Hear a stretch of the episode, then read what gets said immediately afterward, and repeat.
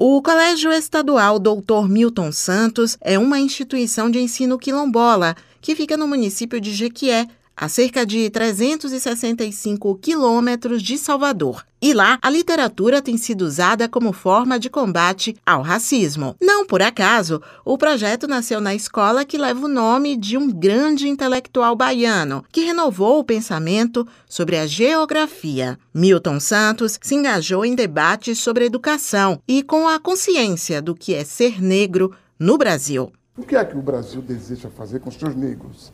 Quer que eles continuem assim ou quer que eles participem de maneira igualitária da vida nacional? Essa é a questão.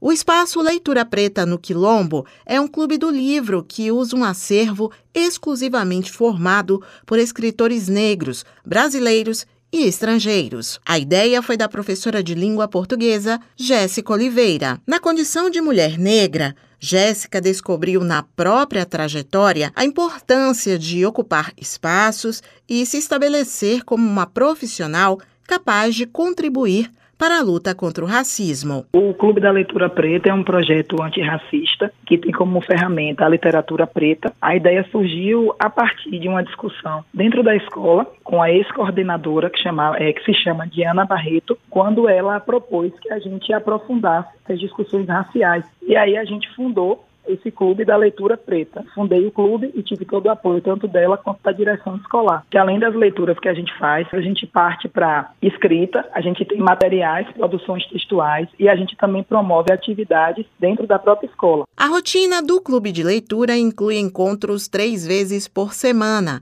no ambiente escolar. Para os alunos do Fundamental 2 e ensino médio. E quando vai chegando a hora do compromisso com o clube de leitura, os estudantes já começam a mobilização.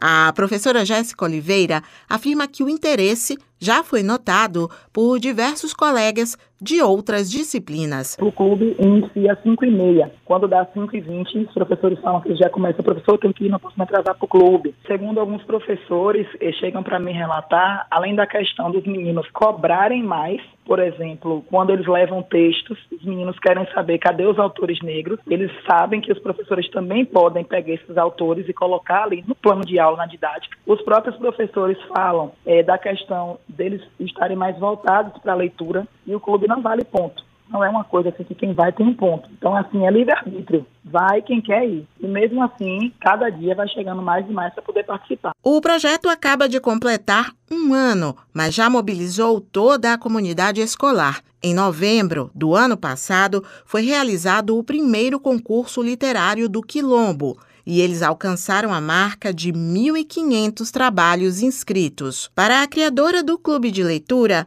ver os jovens empolgados e com vontade de aprender mais sobre a história dos ancestrais, sobre a educação antirracista para mudar o futuro, é a prova de que o projeto traz conteúdos significativos que vão servir para a vida inteira. Eu me sinto é, realizada, porque é como se fosse uma missão que me é dada e eu estou conseguindo cumprir ela. Tanto a educação, né, a educação antirracista, quanto a literatura negra, ela tem esse papel de transformar o social.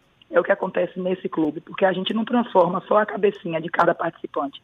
A gente consegue promover a mudança na sala de aula, a gente consegue promover a mudança na própria comunidade, com os pais, que chegam até a mim, mandam mensagem para mim, porque os filhos deles hoje estão com uma outra cabeça. E é muito bom estar tá viva resistindo e vindo, recebendo tantas mensagens de alegria, de carinho e de um retorno positivo, porque a proposta do projeto é justamente essa. Entender que ali está tendo um conteúdo, aquele conteúdo está ultrapassando gerações, está transformando a vida. Suzana Lima para Educadora FM.